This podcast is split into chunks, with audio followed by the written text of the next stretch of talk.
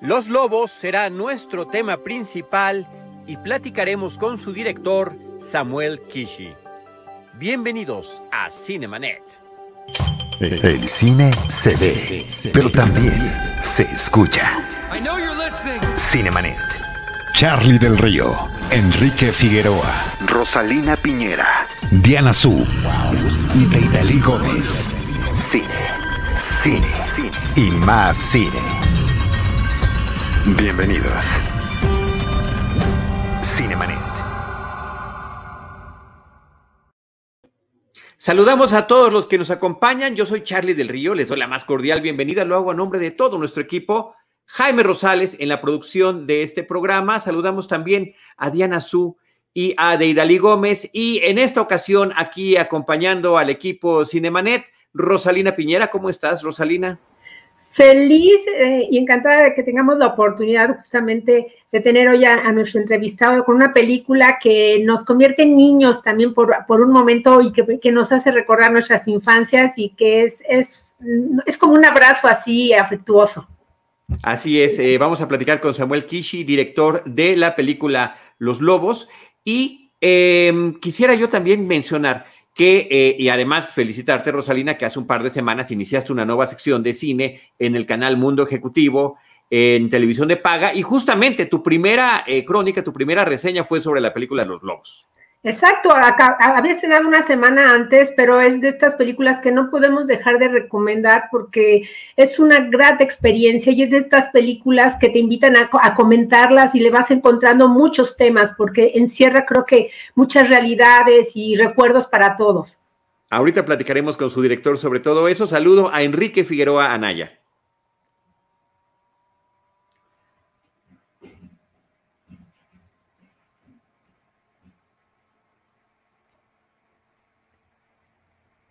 No, no escucho, Enrique, no sé si tengamos algún problema ahorita con la comunicación. No te escuchamos, Enrique, pero ahorita eh, regresamos contigo a saludarte. Enrique además ha estado pues con múltiples proyectos también en podcast y eh, hay que felicitarlo. Todo lo pueden encontrar en sus redes sociales, arroba Enriquefa MX. Y finalmente, pues le damos la bienvenida más cordial a Samuel Kishi, nuevamente aquí eh, pues normalmente decimos en los micrófonos de Cinemanet, pero es tu micrófono, es el micrófono que cada quien tiene en casa, pero sí al espacio de Cinemanet, Samuel.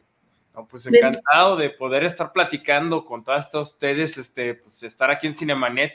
Soy fan, los escucho también en Spotify y toda la cosa, entonces pues encantado de poder cotorrear aquí. Qué padre, Samuel, muchas gracias. Y nosotros recordamos con muchísimo cariño tu película anterior, tenemos el podcast sobre esa cinta que es Somos Maripepa, eh, una película que tiene muchas conexiones con esta, eh, este segundo largometraje de ficción.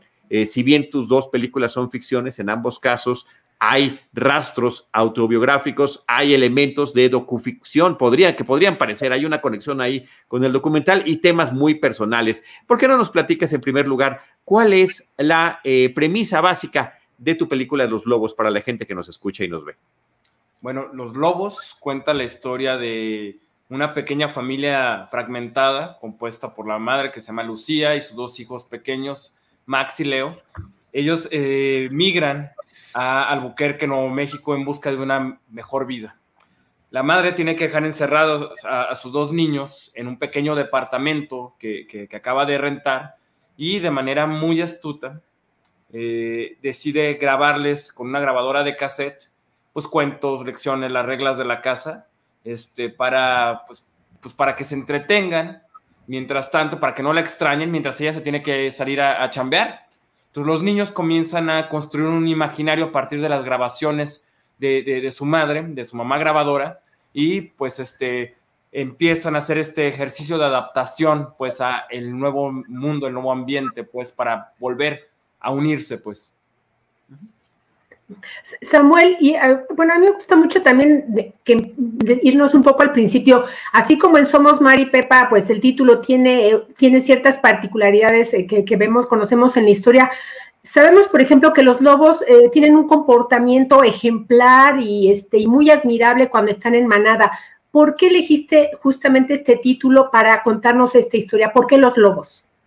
Fíjate, está, está chistoso porque creo que ese título va a sonar raro, pues, pero yo no lo elegí, lo, eligió la misma, la misma película.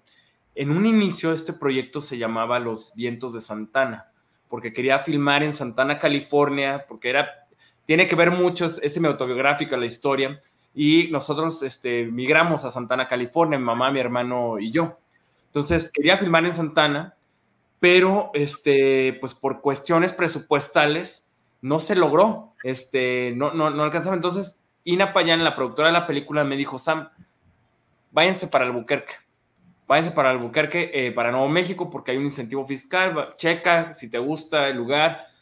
Pues cuando voy a Albuquerque, veo y me doy cuenta de que está increíble, pues el lugar me recuerda de pronto a esto, los barrios, a este Santana de los 80, donde yo crecí. Y digo, está increíble, pero ya no le podía poner en la película Los vientos de Santana, entonces este, le puse Los vientos. Entonces, pues me di cuenta que eh, en Albuquerque pues no había tan, vientos tan fuertes, no existía este fenómeno meteorológico que sí existe en Santana, California.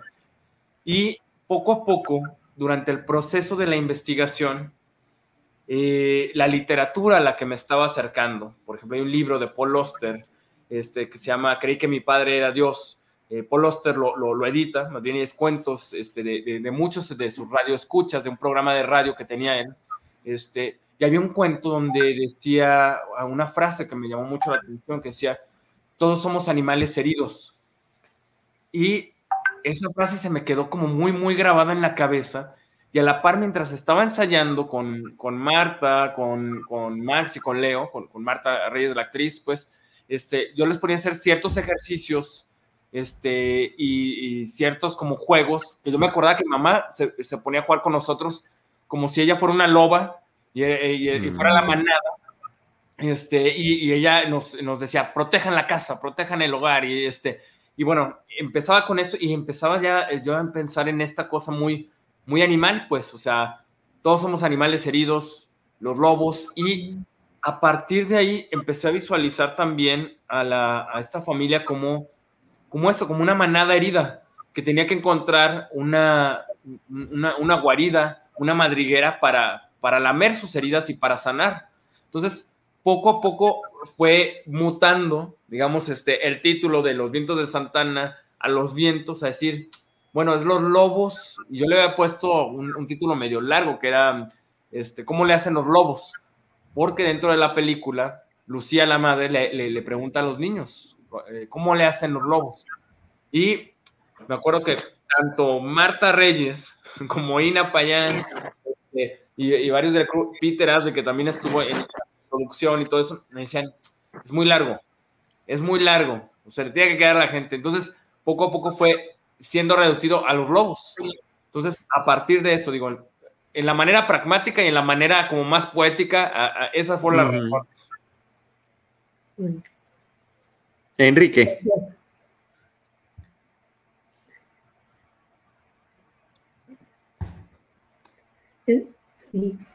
Creo que tenemos congelado Enrique.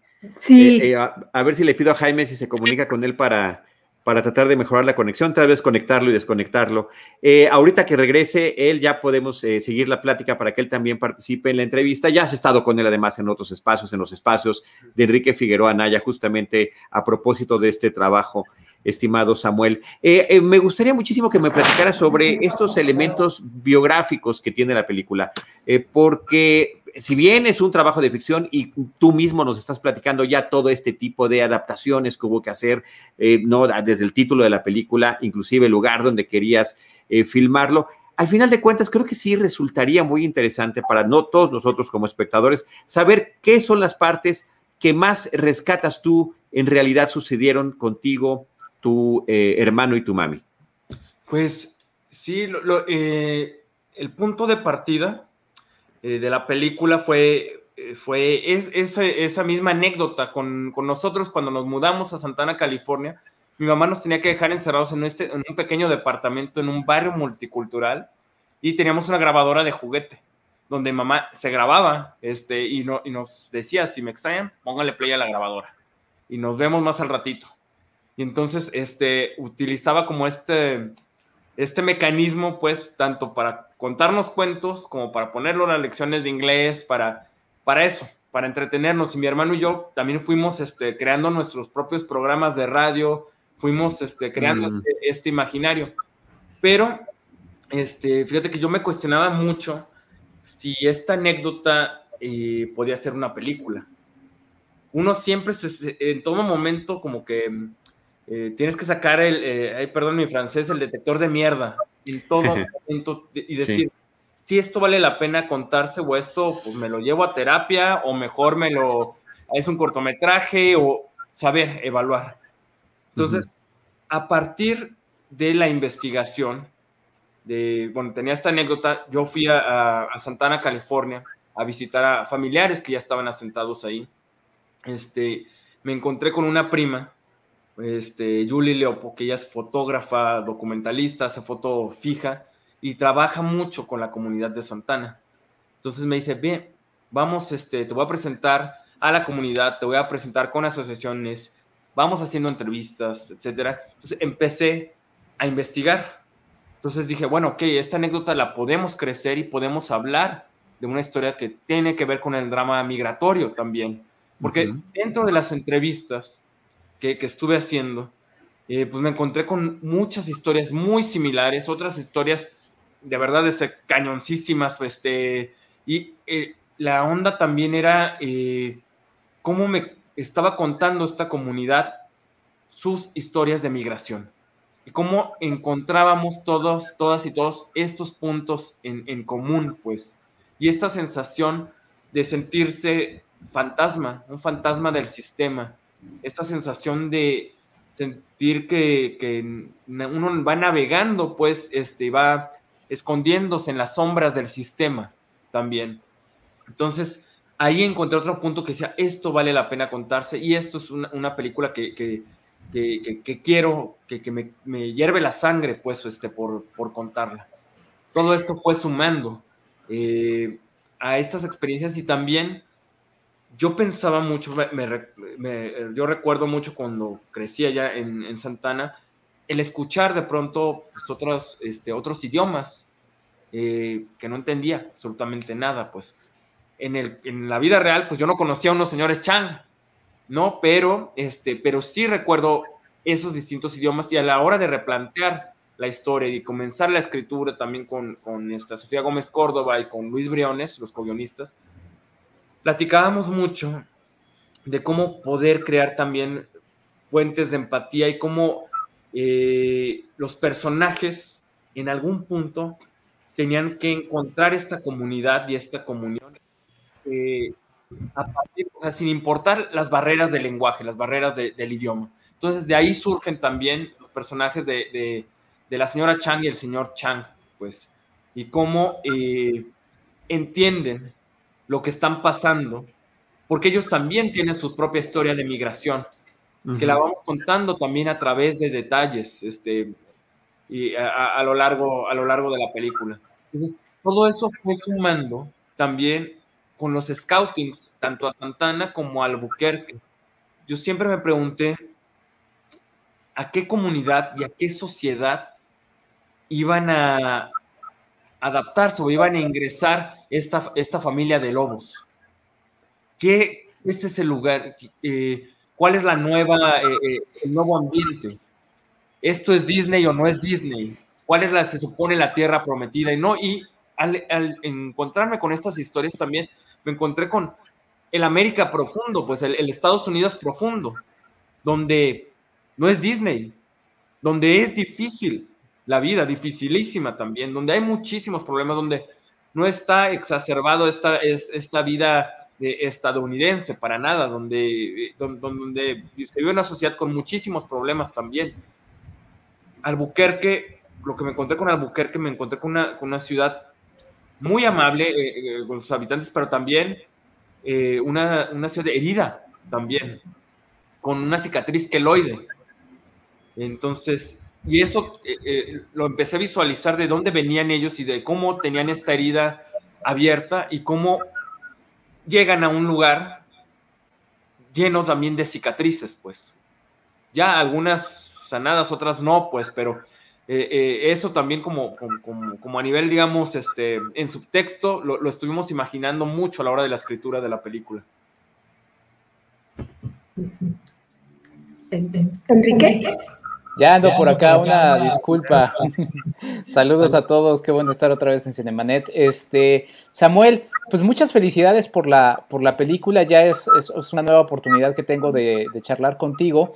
Y ya que estabas hablando justamente de estos elementos, que son los elementos pues más cercanos a, documental, ¿no? Porque es, es eh, vemos de hecho los retratos de diversas personas, vemos por ahí una escena que a mí me parece muy, muy poderosa, ¿no? Porque normalmente en el cine de los Estados Unidos siempre vemos la, imagen de la bandera en un acto heroico, ¿no? Eh, al, hombre araña feliz ahí tambaleándose, orgulloso con la bandera de los Estados Unidos, y vemos una escena con la bandera aplastante, ¿no? Este, este país que termina asfixiando a todas estas eh, personas que terminan siendo retratadas en tu, en tu película. Cuéntanos un poquito de qué te, ¿Qué platicabas con ellos? ¿Qué, qué, te nutriste de ellos? Y finalmente, más allá de sus caras que terminan pues dando esa, ese toque de realidad dura a la película, ¿qué, más fuiste eh, metiendo en esta película que también se siente eh, de ellos en una especie de trabajo coral, Samuel? Pues creo mucho en, crear comunidad, pues una vez que que se está, que se está filmando, que, más bien durante todos los procesos, creo, creo fervientemente en la creación de, esta comunidad. Entonces, parte para mí, eh, durante este proceso de, investigación, tenía que ver con crear comunidad, valga la redundancia, con, con, con, la localidad, con las personas donde íbamos a filmar, pues. Entonces, creo mucho en esta frase de Walter Benjamin que dice, narrar una historia consiste sobre todo estar donde sucede esta historia hablar con las personas, que me cuenten eh, eh, sus, historias y yo contarles también eh, mi historia, pues generar esta, esta comunión, pues. A partir de esto, la historia se fue robusteciendo, pues. Fui quitando cosas que no funcionaban del todo para abrir paso a secuencias como esta, como la de como las secuencias de los retratos o durante el mismo scouting, o sea, lo, lo platicaba mucho con el fotógrafo, con Octavio Arauz, este, una vez que llegamos a, esta, a, este bodegón donde trabaja el personaje de Lucía y encontramos, vimos esa gran bandera, de pronto lo hablamos como a manera también este, gráfica. Decíamos, ¿qué puede resumir una parte del, del discurso que tiene la película? Pues, ¿cómo, ¿cómo lo podemos hacer y qué puede estar haciendo Lucía dentro de esto? Este es su siguiente, su trabajo. Entonces decidimos contar este, en un solo plano es este solo plano de, la gran bandera, pues, y, Lucía caminando, pues, muy, muy, muy pequeñita, pues. y lo pensamos muy icónicamente también como, como si fuera la viñeta de, un cómic, como si fuera, algo muy, muy, muy pictográfico, pues. Entonces, pues, todo, todo el ambiente y todo, toda esta parte del proceso es importantísima para, para mí como realizador. Tengo que conocer lo que quiero contar, eh, porque es una responsabilidad también social, pues.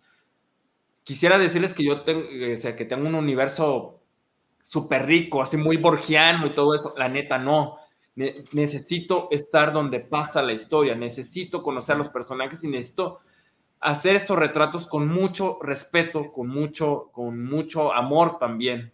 Entonces, eh, eso era lo que estábamos buscando. Pues. Eh, yo pedí también dentro del proceso, eh, antes de que filmáramos, yo quería vivir en, donde filmamos, para conocer a las personas, para recorrer sus calles, para hacer este ejercicio de observación. Este, bien dicen que, el ojo que, mira es, débil, el que observa es, es fuerte, pues. Entonces, hay que hacer esta labor muy documentalista, así de llegar a este lugar, sentarte y esperar y ver y escuchar y platicar con las personas. Entonces, eh, y para esto se sumó todo, todo, todo el crew.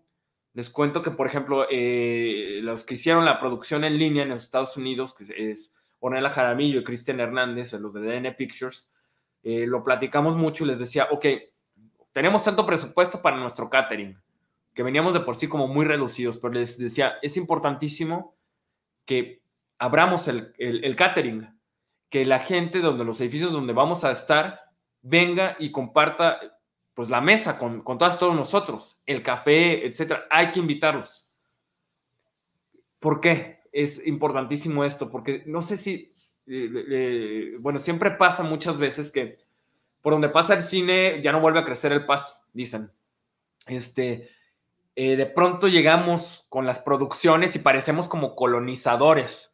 Y eso está pues muy de la fregada, pues, o sea, no generas empatía con las personas del lugar, eh, aparecen rivalidades así, etcétera. no, al contrario, decía, vamos a compartir el pan, que vengan y vamos a, estar cotorreando. Inclusive la gente nos decía, yo quiero salir a la película.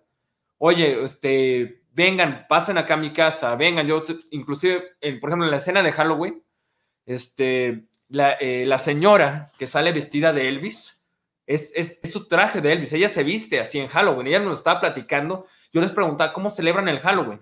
Este, no, pues de tal manera, etcétera. O sea, a mí me encanta salir vestida de Elvis. Va, perfecto. A ver, tráete tu traje. Ya lo tenía todo preparado. Entonces, eh, Jania Robledo, la diseñadora de producción, también se dedicó a hablar con todas las, muchas de las personas de ahí, de, de, la localidad, de los departamentos, etcétera. Y íbamos sacando cosas también de ahí, de, de las mismas personas que querían involucrarse, que querían contar la historia. Nunca, nunca echar mentiras, siempre ser honestos. Estamos contando esta historia, se trata de esto, va por acá, etcétera. O sea, jamás engañar a las personas. Era como otra de nuestras reglas que prácticamente las teníamos en, manifiesto, pues, este, para, pues, para generar esta cosa que nos preocupaba muchísimo de hacer un cine muy honesto, pues.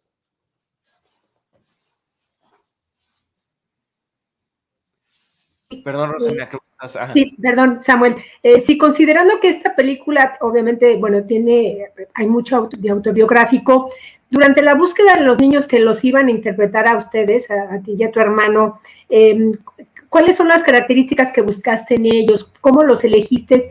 Y también eh, me gustaría que nos comentaras acerca de los emplazamientos de cámara, ¿no? De repente se percibe que hay una posición justamente como para que nos permite adentrarnos o acotar este universo en el que se desenvuelven los niños y obviamente de, repente hay una ruptura, ¿no? Cuando entran justamente a cuadro adultos. Pues ahorita con el casting, algo que pasaba mucho, lo que me fijo mucho siempre es en la mirada, eh, los ojos, este... Y eso también, o sea, lo cuento eh, desde, desde Maripepa y, y, somos Maripepa y todo eso, o sea, el, eh, que los ojos sean expresivos es como uno de los puntos así primeritos, así como check, porque creo que la actuación para cine pues, se actúa con la mirada, se actúa con los ojos. Los ojos, los ojos abrazan y los ojos también pueden golpear, o sea, tienen, tienen esta capacidad. Y dentro de este casting uno se va dando cuenta también, siempre eh, buscamos este, eh, personas muy inteligentes y muy sensibles.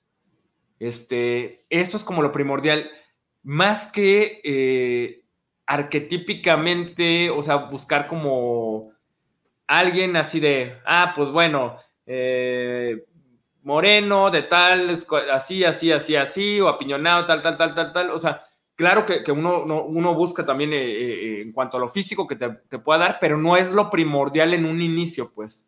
Este, hay cosas que se pueden, que se pueden adaptar, pues, completamente. Pero, este, la mirada, la mirada no, la mirada se tiene o no se tiene, o sea, es, muy raro, pues, o sea, hay algo como muy transparente en, los ojos, pues. Eh, vimos alrededor casi de mil niños, eh, los castings eran extensos, o sea, les cuento, digo, eh, pasaban por, por, un proceso con una, una, agencia de casting que es este, su personaje de Guadalajara, pero una vez que hacíamos este filtro, veíamos a los, a los niños, este, digamos que de esos mil niños, checamos a todos, hicimos como un, eh, un cierre de 250, 300 niños, y estos ya los veíamos para hacer como un casting ya como con ensayos, un poquito, no, no, no le quiero decir ensayos, pero era un casting, digamos, este, más minucioso. La verdad es que duraban así 30 pues, minutos, este, 40 minutos, o sea, así fue, era de, de tener mucha paciencia también. O sea, donde platicábamos con los niños, jugábamos con los niños, poníamos una escena, este, veíamos también, o sea, si entendían qué es lo que estaba ocurriendo. este, dentro de, las cosas que les decíamos, dentro del imaginario que íbamos creando junto con ellos, pues algo que les preguntábamos que era primordial era, ¿quién tiene más ganas de hacer la película? ¿Tú o tus papás? O sea, porque importantísimo que no se sintieran obligados, pues los niños, que de verdad quisieran hacerla. Si detectábamos cosas, o sea, hacíamos castings invisibles, veíamos a los papás también, platicamos un poquito y veíamos, o sea, de, ok, si van a, eh, si no se van a respetar infancia, si van a sentirse obligados los niños, no. Eh, nos llegaron niños que la verdad que estaban súper bien sus castings, pero que sentíamos que no querían hacer la película este, que ellos querían otra cosa y pues, pues dijimos, no, pues es, no, no va a funcionar. Este, no podemos estar obligando pues a los niños a que, a que hagan estas, pues eh, eh, una película. Eh, la, otra, pues bueno, este, así pudimos llegar con, con, con Max y Leo durante el, durante el proceso. y lo que nos fijamos, la segunda era la puesta en cámara, ¿verdad? Sí, emplazamientos de cámara, sí. Algo que me preocupaba mucho, y nos preocupaba mucho a, Octavio Arauz y, a, mí era eh, pues la decisión primero de, qué cámara y con qué óptica íbamos a trabajar, porque yo quería dos cosas como muy, muy distintas dentro de la puesta en cámara. Una, eh, una cámara de pronto eh, anclada para los exteriores, para tener eh, esta como inmensidad de los cielos de Albuquerque y que los personajes se sintieran pequeñitos, pero dentro de las habitaciones y dentro del departamento y con los niños, una cámara en mano, una cámara más juguetona, una cámara muy cercana, pues, este, donde había esta cosa, digamos que me, que me interesaba mucho de contarlo también con eh, planos cerrados, planos medios, ver miradas, ver, ver, ojos, ver rostros, pues eso es lo que estuvimos trabajando también con los niños con Marta durante todos los ensayos. Eh, no sé, de pronto me pasa mucho eh, que, cuando eh, empiezo a hacer este, un proyecto, pues, tanto como con Somos Maripepa como con los Lobos, que comienzo a escribir manifiestos también y lo que me gusta y lo que no me gusta de cosas del cine latinoamericano y de lo que me gustaría y decir, eh, no sé, de pronto pensaba mucho en los lobos como, esta también es una película punk, es una película punk y esto, este, yo quiero contarlo de esta manera. Eh, si bien hay cosas que no me gustan de, de, de, de cierto cine, que es donde eh, a veces uno se escuda muchísimo en los planos abiertos porque pues ahí no ves tanto el acting, pues, este, no ver los rostros, no, no, ver los ojos, que eh, ahí, ahí, cuando los planos cerraditos, es cuando notas si está la mentira o no está la mentira, pues, eh, muchas veces. Entonces, este, yo decía, no, yo quiero contar una película también con planos cerraditos, muy cercana, muy que te abrace, muy, muy, muy aquí en cortito, muy intimista en esto. Entonces, tenemos que trabajar muy bien este, con, con las y los actores, pues, porque si metemos un close-up, ahí, ahí se nos van a ver los calzones, pues si no, no lo trabajamos de, esta, de esta forma. Entonces decidimos acercarnos muchísimo y tomamos una decisión medio paradójica este, con, con los lentes que seleccionamos, que son los lentes anamórficos, el, pues es, es medio panorámica, 235, la medida de, de, de, los lobos, este, y nos daba esta cosa de poder salir y ver la inmensidad y de pronto acercarnos y, tenerlos como, pues eso, muy en cortito y también estos lentes anamórficos, o sea, lo que a mí me gustaba mucho era la textura y lo soft, de, o sea, del foco un poquito, pues donde el foco es muy puntual. ¿Por qué elegimos esto? Lo elegimos también por... Eh, porque te daba una, sensación un poquito como de, nostalgia, como de, de, rememoranza, pues. Eh, los recuerdos de la infancia son un poquito nebulosos. Entonces, esa era la sensación que estábamos buscando eh, con, esto. Y había otras cosas que nos preocupaban mucho dentro de la puesta en cámara y en la iconografía de la película. Hablo de esto, de, la iconografía de la película, porque lo pensamos también desde un inicio en, sí, cómo trabajar estos emplazamientos, pero también cómo trabajar eh, eh, lo icónico y gráfico de los personajes. también suena un poco raro, pero lo hablábamos mucho, por ejemplo, yo eh, decíamos, bueno, a ver, personajes icónicos en la, en, la historia del cine, decimos, Taxi Driver, Travis. Si yo les digo, dibujen a Travis, les apuesto que hacia mano alzada que lo podrían dibujar. O sea, con la moicana, etcétera, rápidamente la silueta y es Travis de Taxi Driver. Entonces nosotros de pronto también decíamos, este, en esta cosa muy iconográfica, decíamos, eh, necesitamos también esto que, se le quede al, espectador muy grabado. Y a partir de ahí también sale los... Ahí, mira, ahí está Travis. Sale Pases Ninja.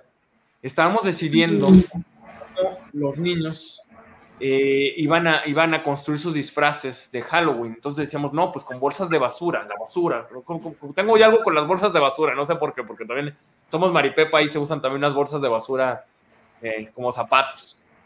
Entonces, estábamos en eso y este, eh, lo platicamos con, con, vestuario, lo estábamos platicando con Octavio, etcétera.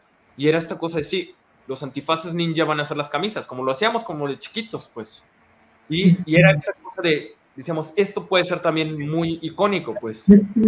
Dibuja Max de los Lobos, dibuja Leo y es el antifaz ninja, pues, hecho con una camisa improvisada.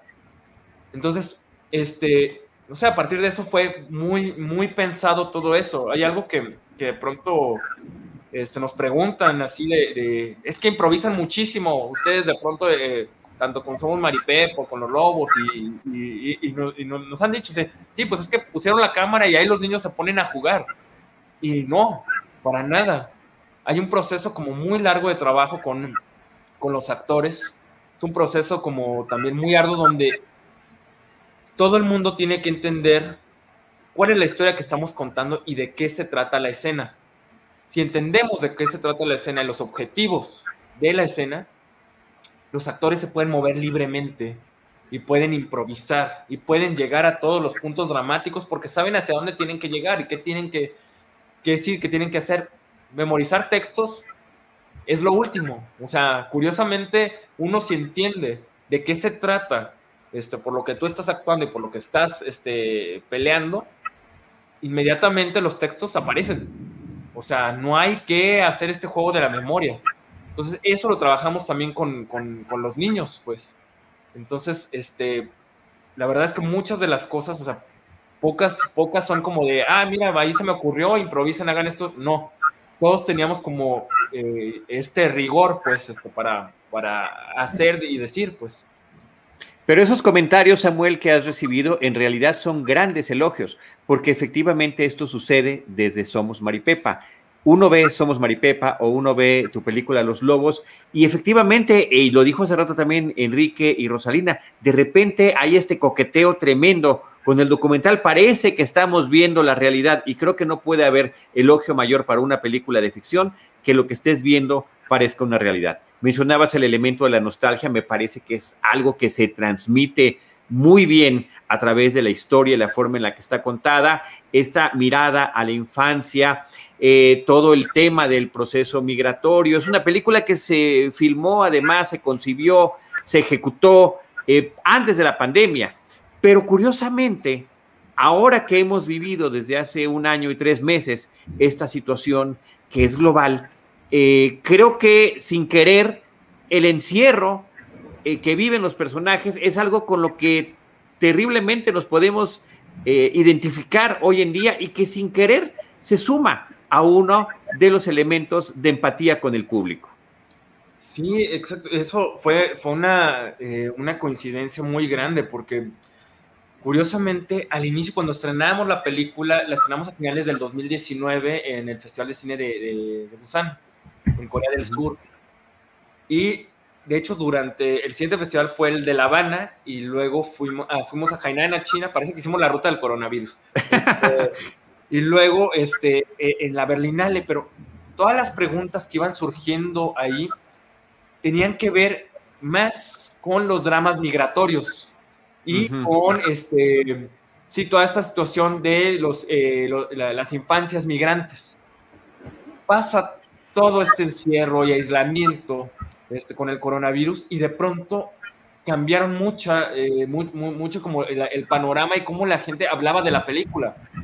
Porque de pronto comenzaban hablando de cómo se sentían también con el encierro y cómo entendían a, los niños, pues, y esta desesperación, pues, y este aislamiento, y después se pasaban mucho a hablar de los, de los temas de migración y, de sus propias infancias.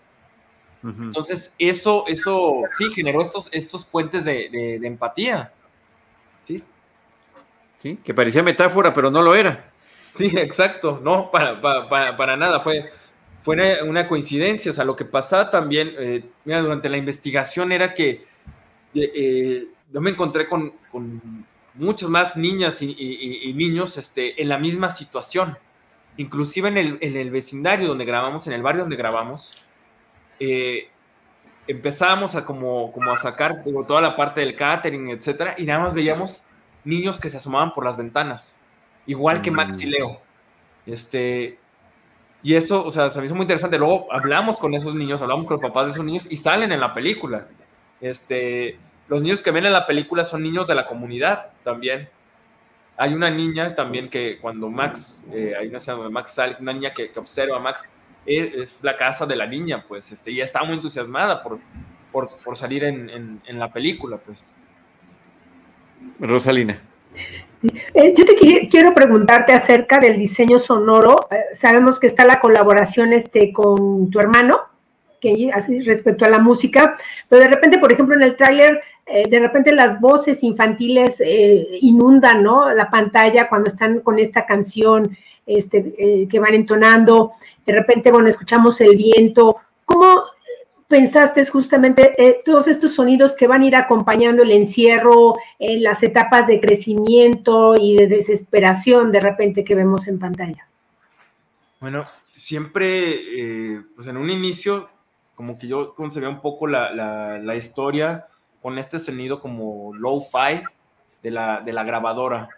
Y la verdad nada más tenía como grabada como una, eh, una imagen y un sonido, que era la grabadora y este, este juego de, de la canción de las calaveras, que nos hacía cantar mi mamá cuando éramos pequeños, y este juego de ¿qué ves? E, eso sí lo tenía muy grabado, o sea, al inicio del proceso de la película. Soy muy afortunado de juntarme con, personas muy talentosas como el diseñador sonoro este Mario Martínez Cobos y con mi carnal, con Kenji Kishi, que a esta cosa de la textura, ellos le fueron sumando más y más. Yo les decía, yo quiero que la película se sienta tanto como la imagen, que se sienta textura y que se sienta nostálgica, el sonido es importantísimo irnos hacia, hacia ese lugar.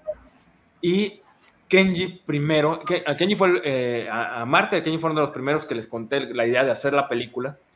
Y Kenji ya venía pensando la música desde ese entonces.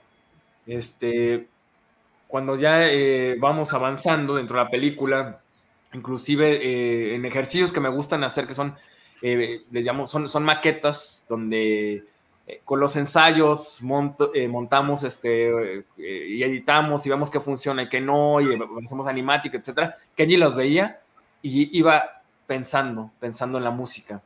Y un día llegó conmigo y me dijo, ok, voy a componer esto, este, yo creo que en una semana te tengo ya casi toda la música. Yo, órale. Me dice, ok, me dice, quiero darle un instrumento a cada personaje. Me dice, Max, es el personaje guía de la película y entonces él va a ser una guitarra. Leo va a ser un mm. pequeño ukulele. Mm. Lucía va a ser un piano. A veces va a ser un piano desafinado.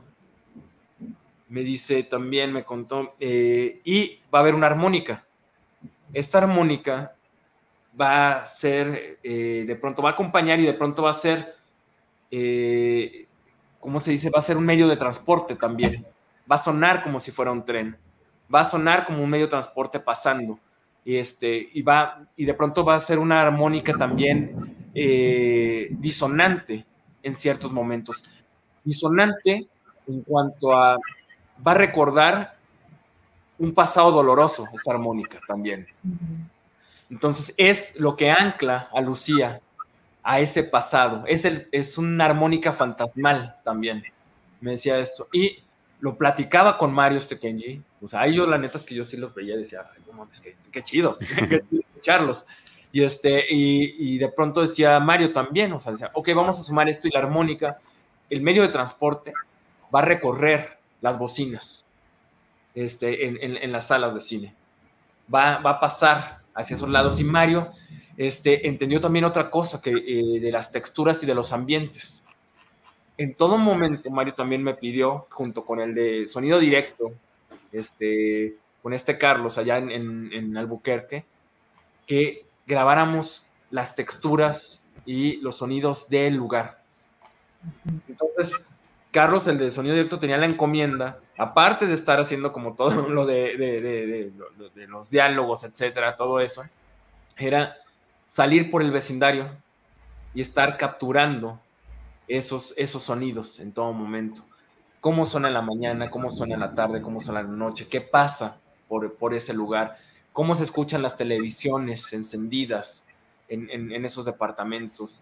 O sea, todo, todo, todo eso, pues. Y otra de las cosas que trabajamos bastante era, yo les decía, a mí no me gusta regrabar los diálogos, no me gusta doblar los diálogos porque hay una cosa que se pierde, se pierde muchísimo. Eh, eh, cuando vuelves a regrabar, aunque lo hagas muy bien, de pronto yo tengo esa sensación que se siente como como plástica, que no estás, que no estás viendo, que no estás escuchando algo que ocurrió en, el momento. Hay un truco por ahí. Entonces decía, yo lo que menos eh, se pueda regrabar diálogos mejor. Entonces busquemos de qué manera poder tener los diálogos muy limpios, muy correctos y con una cosa que les puse todavía, eh, digamos, un, reto más grande. Los niños están corriendo muchas por las habitaciones, otra vez no traen camisa porque es un lugar caluroso también. o sea, de pronto usar el lavalier era imposible. O sea, estaba muy cañón.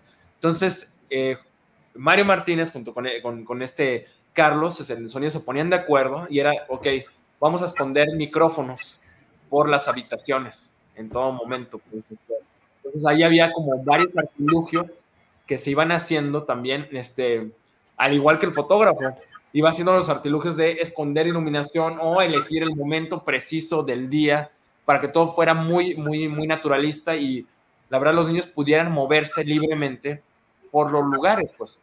Obviamente los niños entendían sus marcas, hasta dónde, etcétera, pero no quería que estuvieran ellos súper anclados.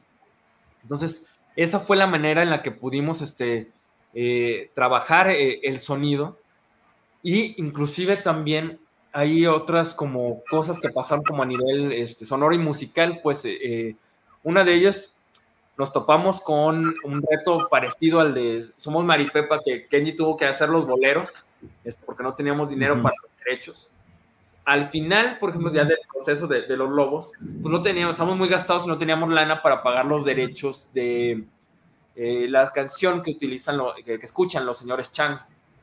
Yo siempre visualicé que ellos eh, eh, escuchaban un, rock and roll hongkonés de los años 60. Me puse a investigar y todo, eh, eso y la neta es que se me hace muy bonito, pues, este, o sea, tanto el rock and roll que, que, se escuchaba, por ejemplo, en las Filipinas, o sea, cómo, ellos absorbían, pues, el rock and roll estadounidense y cómo, lo, hacían propio, pues. Entonces, encontré varios este, músicos que estaban padrísimos, pero curiosamente los derechos eran carísimos, más que eh, las otras dos canciones que tenemos en la película.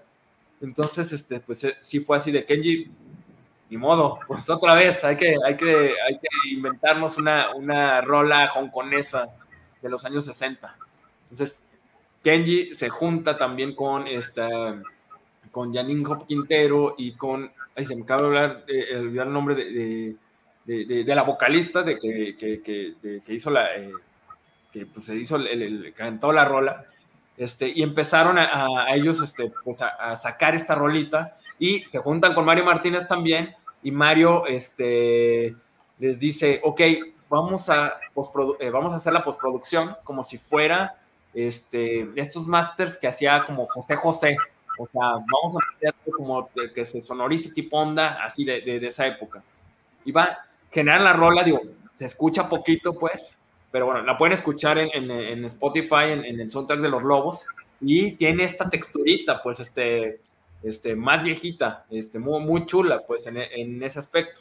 Entonces, todo, en todo momento había esta, esta cosa muy colaborativa. La grabación del abuelo, por ejemplo, también. Esta, eh, lo que escuchan, eh, Lucía Maxi Leo, que es el abuelo, con esta rola inconclusa, que es una especie de un circulito de, de, sol, y es interrumpido. Y bueno, eso, es lo que escuchan con el espérenme, ahí voy. Eh, yo me acuerdo que cuando estaba escribiendo Los Lobos, hago mis listas y son tracks y todo eso, y, un, y yo estaba escuchando constantemente eh, una canción que se llama Ojos del Sol, de, de, un grupo que se llama Ilabamba, que aparece en la película, finalmente. Lo que me gustaba mucho de la rola era como, era como un neo bolero, este, era un círculo de sol, eh, y cantado de una manera donde el acento de, de Luz Helena, la vocalista, eh, suena, es un acento que se escucha pocho, se escucha de, de, alguien de segunda generación en los Estados Unidos. O sea, esta, es, esta rola tiene, tiene, tiene esto, tiene lo que, lo, que, lo, que tiene la película en sí, lo, tiene esta esencia. Entonces lo platico con Kenji y cuando estaba eh, él componiendo la rola que iba a tocar el abuelo, me dice, vamos haciéndolo en, en la misma tonalidad y con los mismos acordes que Ojos del Sol. Entonces, Ojos del Sol y la canción del abuelo eh, espejean de alguna manera y son, son esta cosa que lo visualizamos como las dos son canciones fantasmales también. Ojos del Sol y cómo está mezclada y cómo, o sea, todo eso también se siente como una, una cosa también, o sea, fantasmal, que era algo que les contaba ahorita de que, eh, que, sentía que, que, con las historias de, de, de, migración de la comunidad y todo eso, de sentirnos como fantasmas, decía, esto va muy, muy, muy acorde, pues. Y pues, pues eso, perdón que me extienda de pronto mucho. No, no, y qué, qué, bueno que lo haces, qué bueno que lo haces y gracias por compartir todo esto con el público de Cinemanet. Enrique. Eh, tu, tu micrófono, Enrique. Sí, perdón. Samuel, mencionabas un poco estos manifiestos, ¿no? Que observabas del cine que ibas viendo. Eh, en ese cine, porque tu película se ha estado también promoviendo para que la vean niñas y niños, eh, veíamos en las imágenes que nos pasaba Jaime en festivales que te tomabas imágenes con niñas y niños. Y también niñas y niños han reaccionado de manera positivo, eh, positiva con la película. Eh, en este manifiesto, ¿qué te encontraste del cine que va dedicado justamente a niñas y niños, ¿no? Sobre todo en un cine que proviene de los Estados Unidos de manera comercial que normalmente siempre subestima a los niños, ¿no? O sea, como que dice así literal, ¿no? Y ya sabemos de qué, de qué cine estoy hablando, eh, ese cine que, no los ve como niños inteligentes, ¿no? Eh, esta película justamente les habla de temas duros y les habla de una manera muy interesante. ¿Cómo fue el acercamiento que hiciste justamente para no caer en esos vicios? Pues bueno, eh, la verdad es que no lo, concebía al inicio como voy a hacer una película para, para niñas y niños. Lo que sí concebía era como teníamos ganas de hacer una película llena de ternura, pues. No tenerle miedo, eh, hablar de, las infancias de una manera muy honesta y de hacer una película tierna. Huirle a esta cosa de la pornomiseria, pues, este, también de, ah, pues vamos a, hacer algo súper cañón, que, eh, nada más para asustar al espectador, y esto, pues, este, nos va a asegurar pases a festivales y tal cosa, donde, pues bueno, este, no quería llegar a ese lugar este, fácil. Y durante el mismo proceso de, trabajo, o sea, hablo mucho del proceso porque de verdad es que nunca surgen las cosas así de, ya, ya, ya quiero, ya, ya lo voy a hacer así, al inicio va a quedar todo bien, etcétera. No, o necesitamos ir como pasito a pasito. Y durante ese proceso, lo platicamos y era esta cosa de, del cine eh, de pronto que es tan adultocentrista, pues eso, eh, eh, eso era como nuestro cuestionamiento y decir, bueno, cómo lo verán eh, las niñas y los niños, pues, estos temas tan, tan difíciles. Pensamos en no ser condescendientes. Y para eso, la verdad es que he tenido la fortuna de, poder también disfrutar cine muy, muy bueno, este, muy inteligente para niñas y niños. O sea, cosas que vi que dije, esto está bien padre. O sea, voy de Taika Waititi, por ejemplo. Este, eh, Incompresa, también. O sea, es una película que, que, es muy dura, pues, pero, eh, pero que la verdad es que pues, para, para niños y adolescentes es una gran película. Pensaba de pronto también, hablábamos este, de películas así como como Matilda, que es más comercial, etcétera, pero, pero Matilda es una, es una gran película. Y, lo que pasa ahí es, muy cruel, en, verdad. O sea, si lo pones con la distancia, etcétera, dices, órale. Es, más, leer los cuentos de los hermanos Grimm, o sea, lees Hansel y Gretel y todo eso, y dices, ay, cañón, o sea, esto es, esto es durísimo. Y uno, desde niño, va escuchando estas narrativas, pues. No ser jamás condescendiente con, con las niñas y los niños, jamás ser condescendiente. Entienden entienden todo o lo sienten, pues también. Eh, y fíjate, o sea, fue una, fue una gran lección porque, la neta, o sea, yo no, te voy, no, no voy a echar mentiras, o sea, yo tenía eh, este, eh, este temor de cómo iba a ser aceptado. Cuando nos seleccionan en la sección esta Generation de, de, la Berlinale, todavía sentía como de, ay, pues a ver, o sea, ¿qué, qué, dirán el público infantil? O sea, no se aburrirán, este, porque algo que tenía muy consciente y que lo platicamos mucho era, pues la primera mitad de la película son los niños encerrados. O sea, y hay un, hay un ritmo lento. La segunda mitad es, este, pues se va como agua, es, este, se agiliza muchísimo, pero lo hablábamos esta como suerte de embudo que queríamos eh, contar como dramáticamente, donde vas acumulando toda esta información, todo este ambiente, toda esta tensión y después, ¡pum! Ya que lo tienes eso, se lo vas dando al espectador en la segunda mitad de la película y avanza rapidísimo. Pero decíamos, bueno, ¿aguantarán las niñas y los niños esta primera mitad? O sea, este, de ahí sí, o sea, ahí la verdad es que sí, pequé pues de, de, de, condescendiente, decir, ay, güey, pues no sé, no sé cómo nos vaya a ir. Cuando tenemos la exhibición, cuando eh, la, la premier en, en Berlín, me acuerdo que fueron mil niños más o menos este, los sacan de las escuelas y todos con sus mochilitas para ver películas este, de, esa sección. Cuando comienzan a ver la película, yo escucho cómo van reaccionando, cómo se van metiendo en la película, cómo de pronto cuando Leo está aprendiendo a abrocharse las cintas de los zapatos, o sea, los niños se paraban de los asientos y decían, ojalá que le salga. O sea, estaban así emocionadísimos, etcétera cuando pasan otras cosas en la película, pronto los, niños, eh, ya, ya para el final no voy a spoilerear, pues, pero los niños se paraban y aplaudían. Y yo decía, bueno, se está emocionando, pero de todo esto, ¿qué, qué, pensarán? Entonces, eh, terminaba la película y comenzamos con las sesiones de preguntas y respuestas. Y la, y la verdad es que era muy emocionante las cosas que preguntaban. O sea, preguntaban, muchas de las cosas ellos ya lo entendían, o sea, perfectamente, pero por ejemplo, hablaban de la migración y, preguntaban por qué, por qué eh, eh, se tienen que ir, por qué no pueden regresar de pronto. Entonces, se abrían estos cuestionamientos acerca de, la migración, pues, qué es lo que le estaba pasando a los niños. Eh, hablaban de las drogas también, de pronto, o sea, ¿por qué el papá no está con ellos?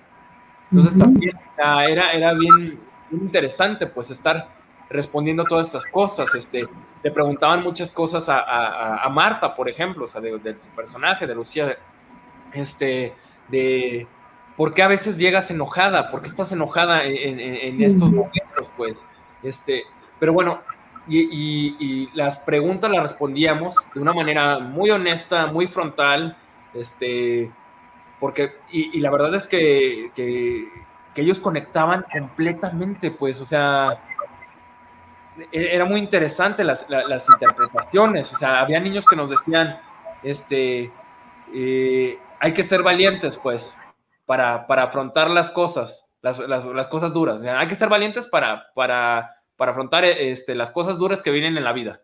Dice, oh, canijo, ¿de dónde salió eso? Pues, o sea, tu papá te dijo, no, o sea, ellos inmediatamente conectaban y decían estas cosas. Entonces, la verdad es que para mí sí fue una gran lección de eh, también decir, no, o sea, ellos entienden completa, completamente lo que está ocurriendo y que falta también, creo, más cine para las infancias, pues, que respete su inteligencia, que no sean películas para que los papás, o sea, las pongan en, y, y, órale, cerebro automático y ya no me digan nada. Creo que es bien padre cuando una película puede generar diálogo y un, y, un interés auténtico. O sea, lo que me topé mucho es que los niños tenían muchas preguntas y estaban entusiasmados, entusiasmados, entusiasmados de que, de que fueran respondidas, pues, y, están muy participativos en todo momento. Entonces, eso, o sea, sí estuve viendo muchas películas, inclusive esta, eh, Son of Rambo, por ejemplo, que es, una, es una gran película. La neta es que uno va escaneando. Británica. Sí, no tiene que estar escaneando absolutamente, absolutamente todo, pues. Y eso, ser honesto y jamás ser condescendiente.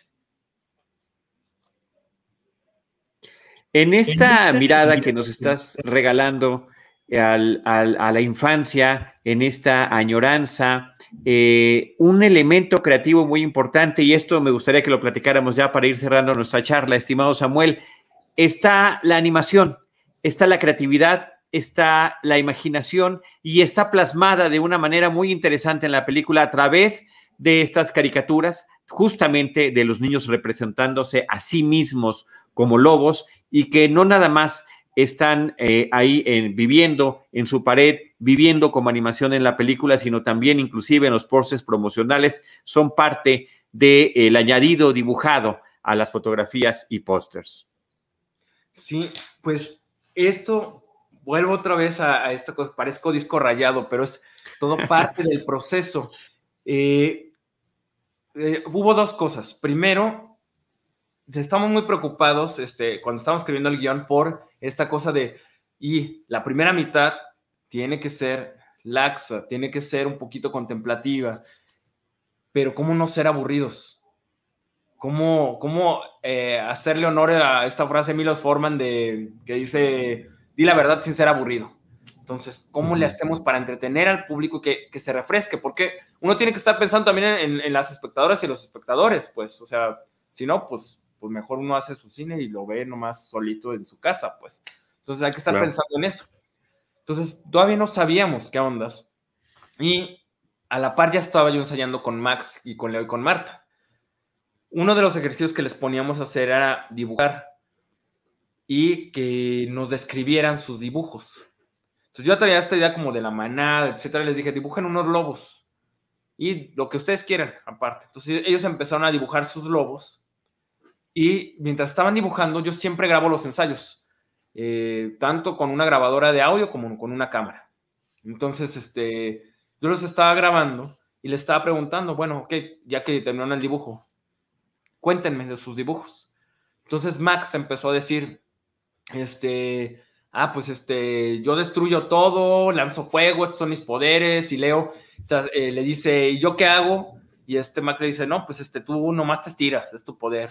Leo como que se enojó, le digo, ah, yo nomás te estiro, yo no hago nada, sí, tú nomás te estiras, órale. Entonces, la verdad se me hizo muy simpático lo que dijeron, quedó grabado, y voy con, con el estudio de animación con, con, con Platypus y con Cebolla Films, les digo a los artistas, este, yo soy socio de este estudio de animación, este, y, voy con los artistas y les digo, estaría bien padre que hagamos unos, un animatic a, partir de los dibujos que hicieron los niños. Y con esta grabación, o sea, vamos, este, vamos animando las voces que, de los niños. Entonces, los artistas hacen este, este ejercicio y este, yo pongo este animatic dentro de las maquetas de trabajo que ya iba haciendo, porque inclusive durante el proceso de, trabajo, la película ya está pues medio storyboardeada y con maquetas de ensayos y todo, casi toda, prácticamente. O cuando llegamos al set ya tenemos una idea exactamente hacia qué vamos. Entonces pusimos en una secuencia este, el animatic y pues como que la magia ahí surgió, era como, no manches, sí, este, ¿Qué tal si los, lobos se convierten en los alter egos de los niños? ¿Qué tal eh, si este, es la manera en la que los niños pueden pelear con el, con el mundo, este, con la vida real, con cosas que no pueden pelear o que o, entienden cosas que eh, eh, las asimilan a través de este juego y a través de esta, de esta animación. Entonces, lo platico con, con, los co-guionistas y comenzamos a escribir las secuencias animadas, pues.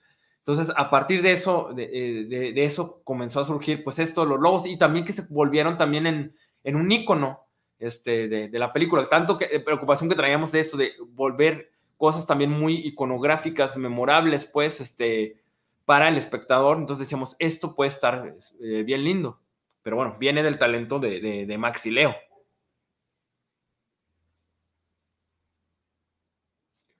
Creo que estás en mute, Charlie. Sí. Ah, eh, Samuel, em, bueno, imagino que uno de los momentos más difíciles de, del rodaje ha sido el es cuando el mundo adulto colisiona con el mundo infantil, ¿no? Hay un momento en que la mamá ya está, digamos, desesperada, este, hay un momento también de ira, ¿no? Que, obviamente es entendible también en, los niños. ¿Qué tan difícil fue? Y, sobre todo, eh, también, no sé si nos podrás comentar un poco acerca de cómo se logró justamente esta convivencia que fuera tan, que lograra como este efecto tan maternal, ¿no? Entre la actriz y, y los pequeños que vemos en pantalla. Bueno, fue un proceso también eh, largo y como todo se tiene que eh, coser a fuego lento. Eh, y lo que pasó fue, nosotros les dimos este taller de actuación a los niños, que duró más o menos dos meses y medio. y ya para esto, pues Marta convivía mucho con los niños. Luego, después de este taller que les dimos, este, Max eh, entra también a otro taller eh, con, esta Marta, que es este, con Acting Coach, con Fátima Toledo, donde comienzan a trabajar las relaciones entre ellos y pues, luego más adelante se suma Leo. Entonces, durante todo ese, eh, ese proceso se hicieron muchísimos ejercicios. Había un ejercicio que, que, que, con el que se trabajaba, por ejemplo, era uno donde Max tenía que sostenerse, Marta, Marta lo cargaba, Leo también, eran los dos, y caminaban por una habitación durante 20 minutos. Entonces, y era como con el cuerpo hacer esta metáfora de sostenerse los tres. No se tenían que caer, tenían que, Marta, no dejarlos caer, y los niños se tenían que sostener de la madre también. Entonces, había este ejercicio. Otra de las cosas de las tareas que tenía, por ejemplo, Marta, Marta tenía que caminar eh, dos horas al día durante este proceso que era lo que pensábamos que también Lucía iba caminando mientras buscaba trabajo, mientras recorría las calles del lugar, etcétera, y empezar a generar también este agotamiento, este agotamiento físico. Otra de las cosas que hicieron fue se, se fueron a vivir juntos. Este, Marta eh, y los niños hicieron vida también juntos. La verdad, los papás eh, eh, nos, nos, confiaron, fueron una parte importantísima del proceso este, y también nosotros nos formamos, nos hicimos como familia, pues. Entonces, dentro de esa convivencia, pues, este, pues todavía las relaciones se estrecharon muchísimo más. Y, este, y la verdad es que algo bien lindo que tienen ellos que entendieron otra cosa que es importantísima dentro del proceso actoral. El mejor actor es el que actúa para la compañera y el compañero. Y eso es, es importantísimo, importantísimo porque es un intercambio creo que un, mal actor es el que actúa para sí solo, nada más. Y ah, yo me salvo de mi chamba y listo, nada más. Y no, ellos entendieron muy bien ese proceso y generaron este compañerismo con todos los ejercicios y sí viviendo juntos, pero, pero lo entendieron perfectamente. Y la rutina, la rutina ayuda muchísimo. Y esto, fíjate, no, no, lo hemos platicado mucho, pero los tres tenían una rutina desde que llegaban al set, que era eh, llegaban, hacían sus ejercicios, que eran unos como de bioenergética y, de yoga también, este, y llegaban directamente a hacer, ponían sus canciones, ponían la música que les gustaba a los tres, entonces estaban conviviendo y haciendo sus ejercicios, etcétera, como unos buenos compañeros, pues. Se acompañaron completamente durante el proceso, pues, y se cuidaron muchísimo. Eso generaba esta química, pues, y esta, esta empatía. Eh, los niños sabían perfectamente qué escena íbamos a trabajar, de qué se trataba la escena, si bien no les leí todo el guion completo, pero siempre íbamos escena por escena les decía, aquí está pasando esto, aquí va a ocurrir esto, este es tu objetivo, vamos a hacerlo de tal manera. Va. Entonces lo íbamos sacando de esa forma.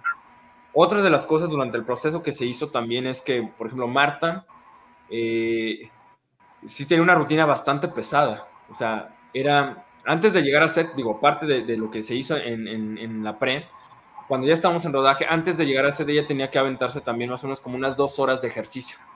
Este, era de, ya sea de, pues, de caminadora, de correr, etcétera, tenía que llegar agotada.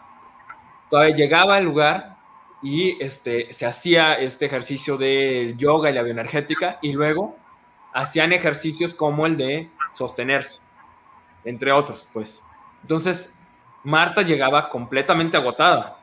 Y los días que no tenía llamado Marta, ella eh, se iba a trabajar a la, lavandería industrial este, que aparece en la película.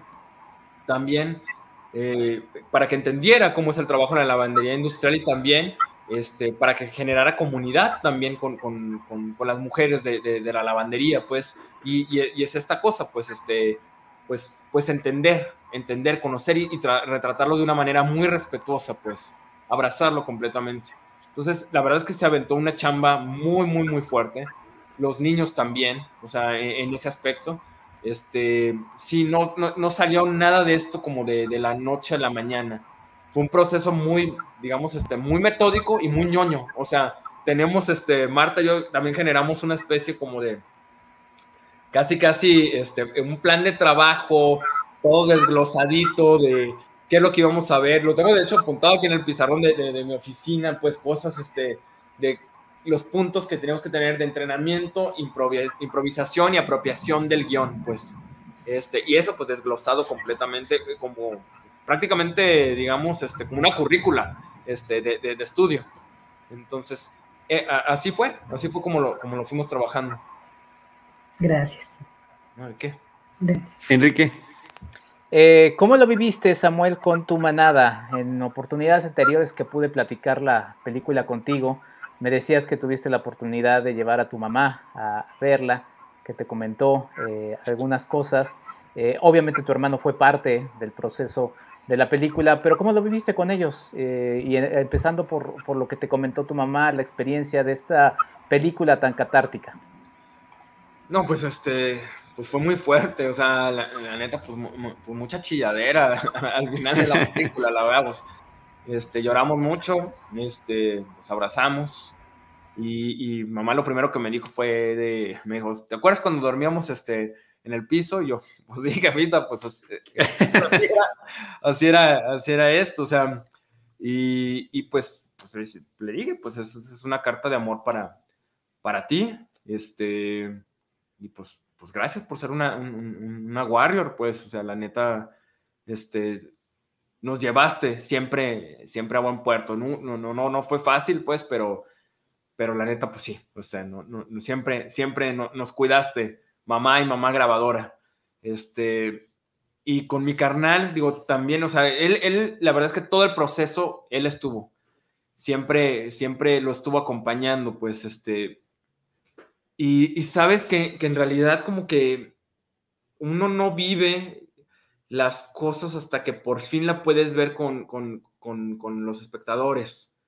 Este, creo que hasta ahí porque Kenji no vivió este, esa, esa vez que se las mostró mi mamá, pues que vio la película. Entonces, más bien, ya que la vimos en cine la película y escuchamos la reacción de las personas, este, pues fue fuertísimo, pues este, fue muy fuerte. O sea, de hecho, yo me acuerdo que una de las cosas que me dijo Kenji, no sé si fue la primera, pero también me dijo, este, con la escena esta de We Want to Go Disney, que quieren despertar a Lucía, me, me, dijo él, no manches, o sea, todavía me acuerdo cómo veías a mamá cuando te enojabas, decía, ajá, me acordó muchísimo de, estas situaciones, pues, este, y pues le llegó muchísimo también, también a él, pues, pero él, se clavaba mucho en, todos esos ambientes y cómo nos comportábamos cuando, cuando éramos niños, pues, este, sí, sí, la verdad fue, fue, muy fuerte, sí, fue muy, muy catártico, eh, y la verdad es que eh, sí es impresionante ver esto. Eh, digo, con la distancia y todo, nos pasó en el Festival de Cine de Berlín, cuando la película ganó a, el Gran Premio del Jurado en, Generation. Mi hermano estaba en Berlín también, porque lo seleccionaron a él, fue muy chistoso, lo seleccionaron a él en, el Talents, en el Talents de la Berlinale. Entonces, como que todo, todo se acomodó, pues, o sea, y, él, eh, y los dos pudimos ver la película de la Berlinale y los dos nos subimos este, también pues, para lo de la premiación y le dedicamos el, el, premio a mi mamá. Y este, la neta es que fue como un regalo muy cañón de, de, la vida, pues. El, poder estar, el, poder ver la película en pantalla grande, el, recibir ese reconocimiento y el poder eh, pues decírselo a mamá y la neta es que también traíamos ahí el celular y en, una de las funciones ahí le pedimos a la gente que si le podía mandar un saludo a mi mamá, así de. Sí, yo me sentía como en familia con Chabelo, hagan de cuenta, así de, órale, pues, un mensaje para mi mamá, un saludo a mi mamá, y este, y, así fue, pues, este, fue muy, fue muy, muy, muy bonito. Platícanos, eh, por favor, Samuel, esta fotografía que está compartiendo nuestro productor Jaime Rosales, que es parte de la promoción de la película. Sí, eh, esa fue la vez que sí pudimos ir a Disney. Este, mamá, eh, la verdad es que ahorró mucho, este, se la fletó bastante y, y nos, nos, pudo llevar a, nos pudo llevar a Disney. Ahí estábamos, o sea, igual no nos subimos a, todos los juegos, pues, pero la neta fue, fue un gran, gran, gran día. Digo, no nos subimos a, muchos porque la neta es que soy, yo soy recollón, este, para, para las montañas rusas y, y, todo eso. No se me ha quitado.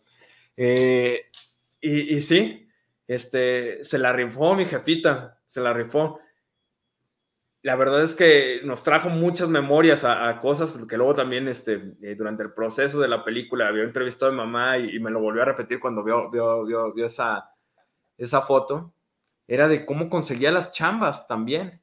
O sea, que era súper aventada ella de pronto, o sea, de que me contó que, que ella sacó esta, el, el falso número de seguro social, al igual que en la película y se fue a, las oficinas de, empleo. O sea, era como de, oye, no manches, te cachaban, pues nos regresaban así patitas a la calle. Y, me acuerdo que me dice que, vio dos filas, dos filas donde una de, de, las filas preguntó, ¿y esta fila para qué es? No, pues es para el cheque del desempleo. Y esta otra, no, pues es para, este, pues para la bolsa de trabajo.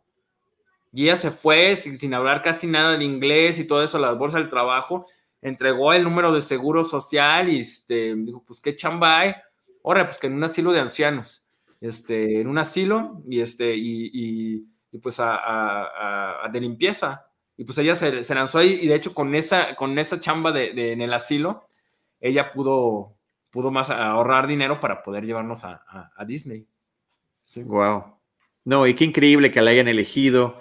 Eh, para también ayudar a promocionar la película y, que sea parte de lo que están compartiendo. Una película eh, verdaderamente hermosa, nos has compartido muchísimas cosas. Samuel, te lo agradecemos mucho. Este enorme homenaje a tu mamá. La película anterior, Somos Maripepa, era un homenaje también a tu abuela. Eh, lo que nos platicabas hace rato de estos boleros, me acuerdo que me decías, nos platicabas aquí en Cinemanet, que eran hechos con los poemas de, justamente de ellos, ¿no? Para que utilizó tu hermano Kenji para, para poder crear esta música para la cinta, cómo ese proceso de alguna manera se repite también aquí en Los Lobos. Nos decías ahorita, eh, me llama mucho la atención este asunto de que tú grabas los ensayos tanto en audio como en video. Eh, en Somos Maripepa está dentro de la película el personaje utilizando su Cybershot donde está registrando las aventuras de los jóvenes y en esta película está la grabadora, ¿no? Entonces son elementos que tú eh, este registro constante que tus propios personajes también están recreando dentro de tus cintas. Sí, es esta cosa del juego, de la memoria. En todo momento, digo, el, cine es memoria. Este, y creo que lo, más catastrófico que nos, que nos puede ocurrir humanidad es, es perder esa memoria, pues. Se me hace bien interesante que los personajes vayan documentando su historia, pues, que se conviertan en cronistas también de su tiempo, de estos momentos.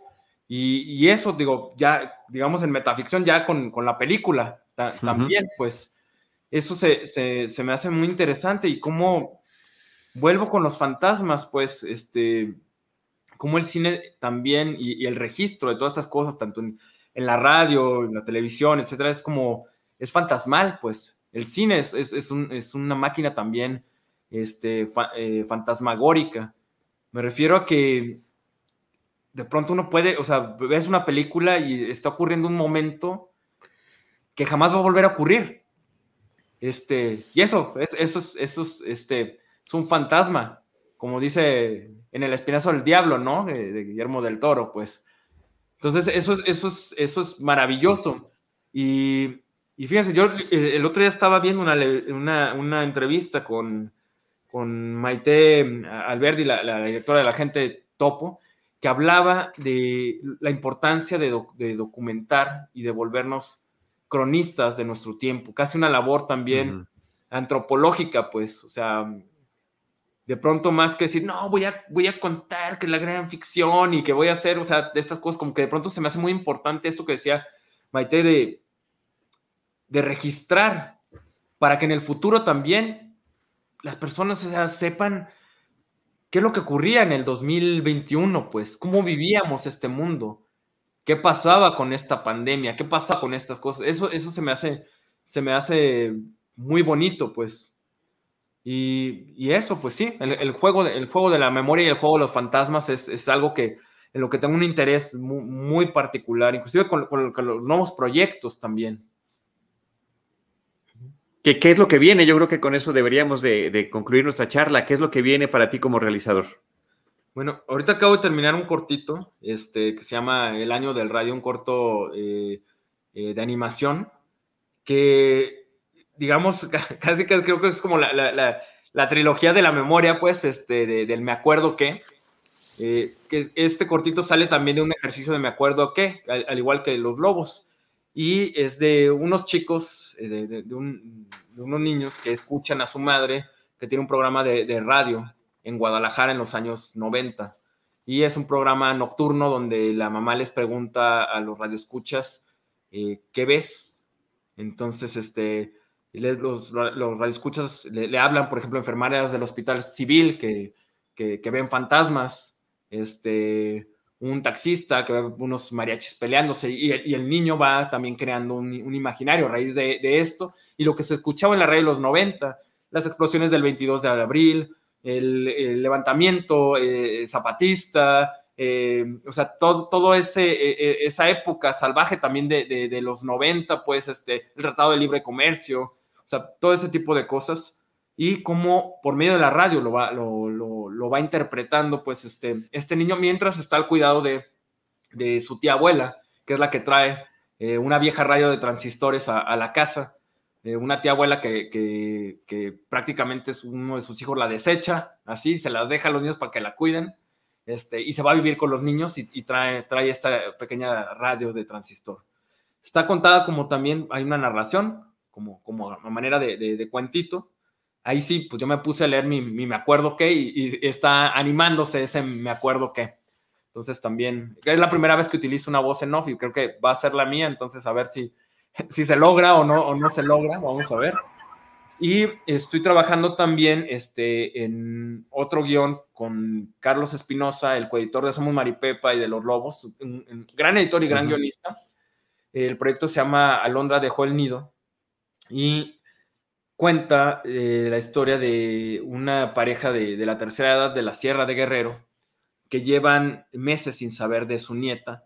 Lo último que saben es que su nieta estaba embarazada y ella hizo la ruta agrícola de Guerrero hasta Baja California, hasta San Quintín. Entonces, él, lo único que saben es que está en Baja California, aunque lo, único lo último que supo de ella. Entonces ellos deciden hacer este viaje para, Baja California, pero como no tienen dinero, deciden hacer la misma ruta agrícola y juntar, que su nieta y juntar esa, esa, esa lana e ir yendo, pues acercándose pues al paradero de, la nieta. Es una historia que habla de, la identidad, los, los, este, la, pareja habla también, eh, habla una lengua, este, eh, ya, ya, eh, ya poco, este, poco hablada, pues, y van cantando, tienen una canción de cuna, pues, este, que eh, en esa lengua y la van cantando en los lugares donde van, donde van llegando. La historia está contada también como una manera un poquito, quiero contar un poquito más, este, como hacia acercándonos al western. Este, tiene más que ver con el western y quizás con una historia sencilla de David Lynch, este, que quizás como, como otra cosa más, está más un poquito más apegado, más apegado a eso. Y con Marta Reyes también traigo otro proyecto que se llama Inmóvil y es de una chica que, que trabaja en, en, un museo de cera, en el museo tipo también, museo de cera, y ya ven que está el museo Ripley también.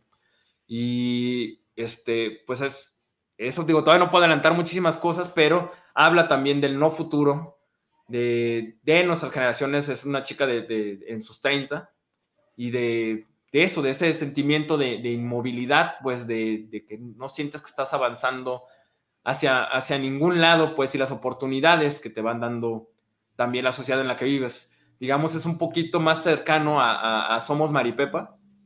Este, y por ahí va a aparecer también el personaje de Alex en, esta historia. Este, ah, y, voy a adaptar también una, una, una novela literaria de de un escritor jalisciense, este, está bien padre, pero esta todavía no, todavía no la puedo contar bien, este, pero bueno, está ubicada en a finales de, los 80, eh, hay, este, es un coming of age también, eso es eso lo, lo, lo, que puedo decir, un, coming of age, este, muy, muy atípico, y está, está la, la verdad es que muy, muy lindo. Pues lleno de proyectos, Samuel Kishi. Yo quiero, yo quiero pasarle a, a, mis compañeros la palabra por si tienen comentarios finales, por favor, sobre esta charla, Rosalina y Enrique. Pues eh, yo quiero agradecerle a Samuel que nos haya compartido justamente todas sus memorias alrededor de lo que ha significado los, los lobos. Felicitarte una vez más porque también es un tributo bellísimo, me parece, a las madres trabajadoras, ¿no? Eh, que esas que se ven obligadas a dejar pues a los niños y se van con la angustia este de si comerán bien, este qué, qué están haciendo durante su ausencia. E invitar a las personas que no han tenido oportunidad de verla, todavía se encuentran los lobos en el circuito eh, comercial, está también en el circuito cultural. Ojalá pronto la podamos ver también en plataforma para que llegue a, mucho más, mucho personas. Y quien tenga curiosidad también de, ver tu película, este, Somos Maripepa, pues que también la pueden encontrar vía streaming en una plataforma. Yo creo que también hay que aprovechar esa oportunidad. Muchas gracias, Amor. Felicidades. No, pues muchísimas gracias, Rosalina. Este, pues encantado. Y, ah, no, ya me acordé, perdón, del nombre de la vocalista de, la canción china, Scaro Vázquez Chao. Nomás no quiero que se me vaya eso porque la verdad hizo un, gran, gran trabajo. Y sí, los invito a que chequen las redes de, los lobos, este, que pueden ver desde la página de internet que es loslobosmovie.com y en Facebook, en Instagram y en Twitter. Ahí estamos subiendo toda la información de la película Próximamente vamos a subir como más material también. Este, hay unas cositas de making of, de los entrenamientos actorales, de storyboard y eso, o sea, como muchas curiosidades que vamos a estar este, subiendo para que chequen, para que compartan y pues para que nos digan si les gustó o no les gustó la película. Contestamos todo, las redes están muy activas. Estupendo, Enrique. Pues sí, invitarlos a que vayan a ver Los Lobos y remitirlos a dos, a dos entrevistas más que tuve la chance de tener con Samuel Kishi. La primera fue en Cinematempo y fue justamente en pleno Festival Internacional de Cine de Guanajuato. Fue la película inaugural.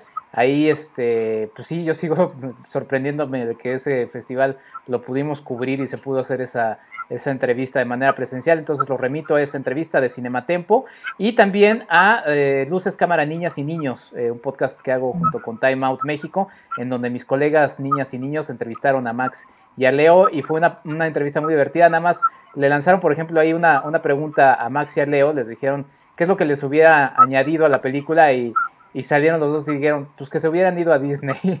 Me dio mucha gracia, la verdad, pero bueno, escuchen esa entrevista, la verdad es que salió muy bonita y pues muchas felicidades Samuel y mucho éxito con lo que sigue. Muchas gracias Enrique. Pues de, nueva cuenta, Samuel, nuestro agradecimiento de parte de todo nuestro equipo, del productor también Jaime Rosales. Enhorabuena y mucha suerte con los demás proyectos, pero por lo pronto, mientras siga en alguna pantalla Los Lobos, ahí está la oportunidad y la invitación de parte de este equipo Cinemanet y de su propio realizador de ir a ver esta película. Muchísimas gracias. Gracias. Y nosotros nos despedimos, por supuesto, recordándoles que les vamos a esperar en nuestro próximo episodio con cine, cine y más cine. Esto fue Cinemanet con Charlie del Río, Enrique Figueroa, Rosalina Piñera, Diana Su y Deidali Gómez. El cine se ve, pero también se escucha. Cine, cine y más cine.